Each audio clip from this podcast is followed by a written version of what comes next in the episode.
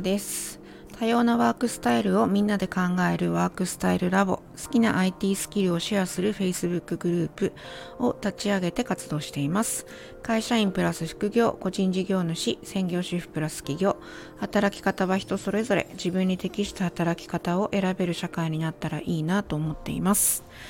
いや、もうこんな時間ですね。昨日の分の配信なんですけどね、これ。もう夜中の12時を今回って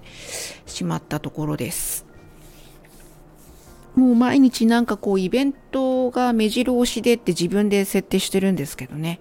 なんかこう余裕がない師走に近づいているのか何なのか。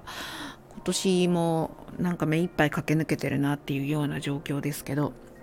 うんと今日はえ私のコミュニティととかあとは講座を受けていただいている人向けにストレングスファインダーの勉強会っていうのを開催しました、まあ、無料のイベントでえー、っと私の知り合いというか、えー、中里桃子さんっていう方のコミュニティの専門家の方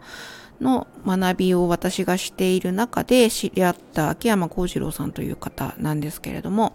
うんと、リンクは、えーと、概要欄に貼っておきますが、その方から、ストレングスファインダーの概要についてお話をいただきました。でね、もちろんその中身的なところは、まあ私の資質でデモをしてもらったりとかして、すごく面白く、あの、楽しくやっていただいたんですけれども、まあ、その中身はさておき、うん、そこに集まってくださった皆さんが今は私はもうほぼ所属をしていないところ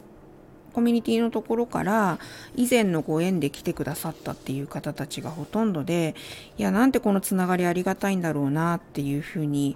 思いながら、えーと、今日の会を進めていました、まあ、ずっと話を聞いていることが多くてうんと、まあ、こういう講座とかセミナーとかをやるときにこう今日の場合はもうあのこちらの方で知っている方たちがほとんどだったので特に問題はなかったんですけどやっぱり初めての方たちが集まるようなあズームなり、まあ、リアルでもあるなんですけどそういうセミナーみたいなものってお互いがお互いのことをよくわからないっていう中のまあ心理的な安全性が保たれない場で始める講座とかセミナーとかっていうのはやっぱ少し緊張感が漂うものなのかなっていうふうに思って見ていました。まあ、今日はねあのなんとなくお互いがお互いを知っているっていう感じのメンツだったので特別あの問題もなかったんですけどやっぱりこれが初対面同士の会とかだと何でしょうね自己紹介とかホワッツグッドとかなんかそういうものをやってからセミナーに入るとかこう場をやっぱりアイスブレイクというかあったかくしてから講座をやるっていうのってすごく大事だななんていうのを今日思ったところでした。最近あの異なるコミュニティの人たち同士を